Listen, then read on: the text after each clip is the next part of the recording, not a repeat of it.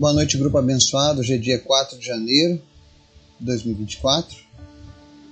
Estamos aqui no nosso 48º mês de reflexões e estudos com a palavra de Deus. E para mim isso é motivo de alegria. Passamos aí tantas lutas e tantas dificuldades ao longo desses 47 meses, né? Passamos por pandemias, passamos por guerras, passamos por mudanças de governo. Pessoas foram curadas, outras partiram. Famílias foram restauradas. Mas nós estamos aqui. E eu sou grato a Deus por cada momento que a gente passou aqui nesses estudos. Por cada família que me recebeu em sua casa através dos nossos estudos. Isso tudo é bênção de Deus. E eu sei que Deus tem muito mais para nós. E eu queria deixar uma dica, uma sugestão para você que nos acompanha, que nos ouve. Tenha sua vida devocional em casa. Busque a Deus todos os dias. Leia a palavra. Se dedique. Não espere apenas os nossos estudos. Não espere apenas para ouvir mensagens virtuais, mas se conecte você com Deus. Porque nós vamos falar sobre isso hoje. Nós vamos fazer uma reflexão lá no livro de Gálatas, no capítulo 6. Mas antes da gente começar a reflexão de hoje, quero convidar você para a gente estar orando, intercedendo a Deus, clamando, e sendo 2024 é um ano no qual eu creio, nós veremos grandes milagres do Senhor. Veremos muitas pessoas se rendendo ao Cristo. Veremos cidades inteiras conhecendo o poder do Espírito Santo.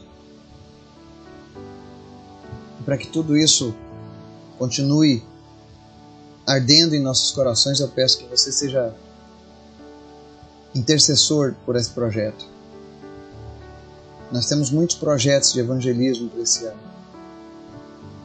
Nós precisamos das suas orações. Nós chegamos a criar uma associação para isso. Para que a gente possa levar adiante a mensagem da cruz. Então esteja orando por nós. Apresente nas suas orações a associação Missio Dei, é a associação que nós criamos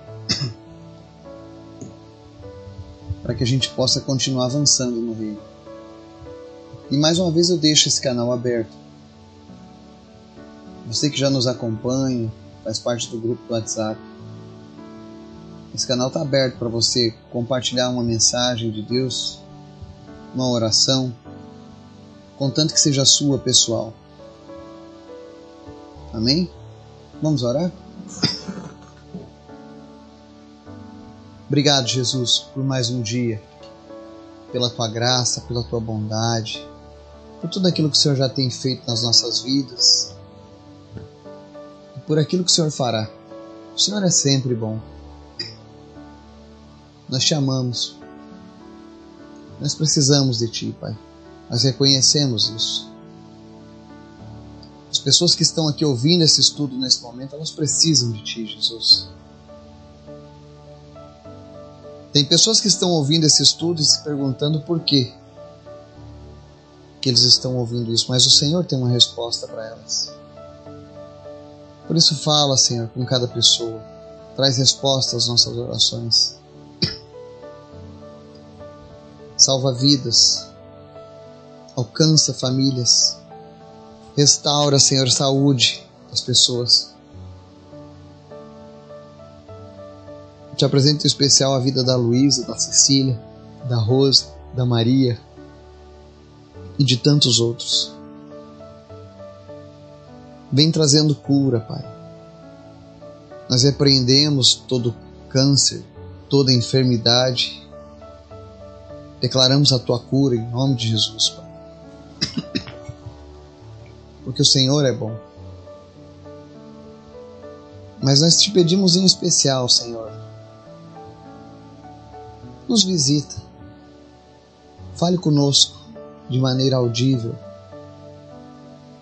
Espírito Santo de Deus, tu que és tão maravilhoso, tão lindo, tão bondoso, não nos deixa fazer apenas uma leitura da tua palavra, mas nós queremos sentir a tua presença. Fale conosco nessa noite, toca as nossas almas, nos desperta ainda mais. É o que nós te pedimos em nome de Jesus. Amém. texto de hoje, Gálatas capítulo 6, ele diz assim: Não se deixem enganar, de Deus não se zomba, pois o que o homem semear, isso também colherá. Quem semeia para a sua carne, da carne colherá destruição. Mas quem semeia para o espírito, do espírito colherá a vida eterna. E não nos cansemos de fazer o bem, pois no tempo próprio colheremos se não desanimarmos. Amém? Esse texto ele me chama a atenção. Eu tenho visto recentemente o número de pessoas que, que está zombando de Deus, das coisas de Deus. Quantas pessoas vindo a público para zombar de Deus, né? Quantas pessoas fazendo suas próprias interpretações de quem é Deus e como Deus deve agir, como se eles fossem os detentores do poder de Deus, decidindo como e quando Deus pode agir, zombando de Deus. E às vezes as pessoas os filhos de Deus, os que amam a Deus, olham isso e ficam: meu Deus, até quando vão continuar fazendo isso? E a palavra de nós lemos hoje em Gálatas diz: não se deixe enganar, de Deus não se zomba. O que o homem semear, isso também colherá.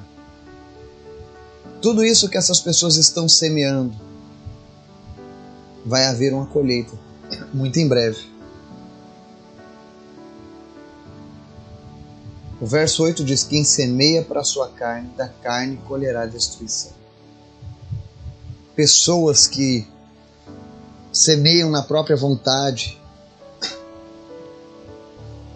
Ah, eu vou viver as imoralidades sexuais. Eu vou viver nas drogas. Eu quero curtir, eu quero fazer tudo o que eu quero da minha vida. Isso é semear a carne. A carne diz referência à nossa própria vontade. E tudo que você semeia da carne, você colhe como destruição. Não é à toa que nós temos as cracolândias, os alcoólicos anônimos. Não é à toa que nós temos aí tantas pessoas hospitalizadas por câncer no pulmão, enfisema, porque escolheram fazer a vontade da carne. Quando você escolhe fazer, seguir os teus vícios, quando você escolhe seguir a tua vontade, você está semeando na carne, e da carne você colherá a destruição. E eu sei que muitos, ao ouvirem esse tipo de mensagem, vão dizer: Eduardo, Jesus fala que é para a gente pregar em amor. Eu estou lendo um texto inspirado pelo próprio Jesus.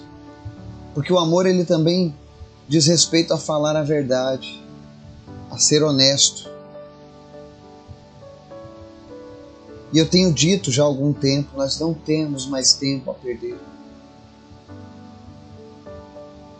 O tempo está passando. Pessoas estão partindo. E muitas estão partindo sem o Evangelho. Muitas não estão tendo nem mesmo a oportunidade de saber o que é, que é semear na carne. E é por isso que eu estou falando nesse assunto. Quem sabe você é um bom cristão, ama Jesus, gosta de ler a Bíblia, mas você tem vícios e você sucumbe ao teu vício, está semeando na carne. E a palavra diz que da carne você colherá destruição. E não adianta você dizer: "Ah, não, Deus não vai fazer isso comigo porque ele é bom". Porque para Deus isso é uma zombaria. Quando nós fa decidimos fazer e investir na nossa própria vontade, é como se zombássemos de Deus também.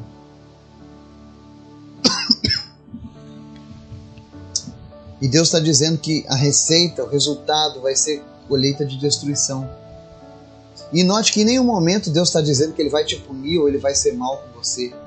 Mas há um princípio universal que rege o mundo: lei da semeadura e lei da colheita. E quando a gente ignora essa lei, nós estamos entrando em um problema. Portanto, você que tem semeado na carne, preste atenção nessa palavra. Comece a mortificar a sua vontade. Mesmo que seja a coisa mais difícil. Peça ajuda do Espírito Santo. Não há nada que, que para ele seja impossível. E vencer a vontade da carne é uma das coisas pela qual o Espírito Santo habita em nós. Ele nos fortalece, ele nos ajuda. Tudo é possível ao que crê. Nós cremos na salvação, nós cremos, mas muitas vezes não cremos. Vamos ter força para vencer aquilo que nos amarra, aquilo que nos prende, aquilo que nos destrói. Mas eu quero te dar uma palavra de ânimo nessa noite. Creia no Espírito Santo de Deus, em Jesus, ore e comece a, a vencer essa, essa semeadura que você tem, você tem feito na sua carne. Fazendo isso, mortificando a tua carne, buscando a presença de Deus, você vai cumprir o que diz a parte B do versículo 8. Ele diz assim: Mas quem semeia para o espírito, do espírito colherá a vida eterna.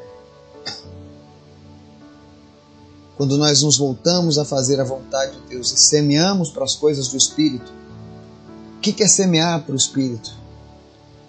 É deixar de fazer a minha vontade para fazer a dele. para vocês terem noção do que é semear no Espírito. E eu não faço isso para me gloriar, mas falo isso para te motivar. Que é possível.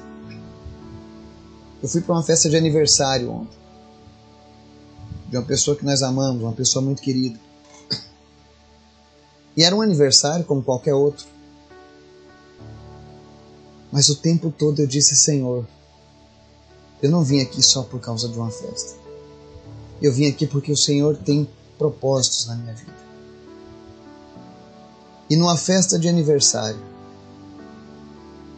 eu falando com uma pessoa que eu conheci pela primeira vez, um casal, o Espírito Santo começou a ministrar na vida daquele casal e aquela mulher chorou tanto. Ela foi tocada pelo Espírito Santo de Deus dentro de uma festa de aniversário. Deus falou com ela. Isso é semear no Espírito é estar à disposição de Deus. Por onde eu tenho ido, eu tenho dito: Deus me use, Deus usa a minha vida. Que nenhum projeto meu seja feito fora do teu espírito. E Deus tem falado, Deus tem honrado. Se Deus pode fazer isso na vida do Eduardo, pode fazer isso na vida de qualquer pessoa. Porque eu era um dos mais indignos de andar com esse Deus. Eu não era digno dele. Assim como muitos que estão nos ouvindo. Mas um dia eu conheci Jesus. Eu entreguei a minha vida para ele. E eu não quero tomar a minha vida de volta. Mas eu quero fazer planos de como eu posso gastar a minha vida em favor desse Senhor. Eu quero gastar o meu último fôlego falando de Jesus. Eu quero gastar toda a minha energia vital falando de Jesus. Eu sei que muitas vezes a gente vai abrir mão de coisas que não são erradas, mas que são boas. Mas eu disse para Jesus: Eu abro mão de tudo, Senhor para viver na tua presença, para pelo menos tentar alegrar o teu coração. Você precisa ter esse nível de paixão com Jesus, esse nível de confiança. Jesus é bom, Ele te ama. E Ele tem nos alertado. Pare de semear na carne, mas semeie no Espírito. Você vai colher a vida eterna. Há uma vida eterna disponível para mim e para você. Há um futuro glorioso na presença dEle. Há um futuro onde nós não vamos mais chorar, nós não vamos mais sofrer. Há um futuro que eu li um texto hoje de Billy Graham, uma frase, e eu quero repetir essa frase porque ela diz assim: Muito em breve você vai sorrir e dizer: Deus, isso é muito mais do que eu orei. Obrigado. Chegaremos num dia em que nós vamos, isso vai ser uma realidade, em que você vai dizer a Deus, Senhor, como eu poderia ter orado mais, como eu poderia ter vivido mais, porque é tão bom o que estava reservado para mim. E no verso 9, para a gente encerrar a meditação de hoje, ele diz assim: E não nos cansemos de fazer o bem, pois no tempo próprio colheremos, se não desanimarmos. Não desanime. Entenda que existem colheitas que demoram mais que outras. Uma colheita de alface é mais rápida do que uma colheita de pitaia, mas o fruto tem valores diferentes. Tem coisas que você tem semeado ao longo da sua vida e ainda não chegou o tempo dessa colheita, mas não desanime, porque no tempo certo você vai colher que nós possamos nos firmar nessa palavra, nesse início de ano. Que o Espírito Santo nos dê ânimo e que nós venhamos a semear as coisas que são para o Espírito. Em nome de Jesus, que Deus nos abençoe e nos guarde. Amém.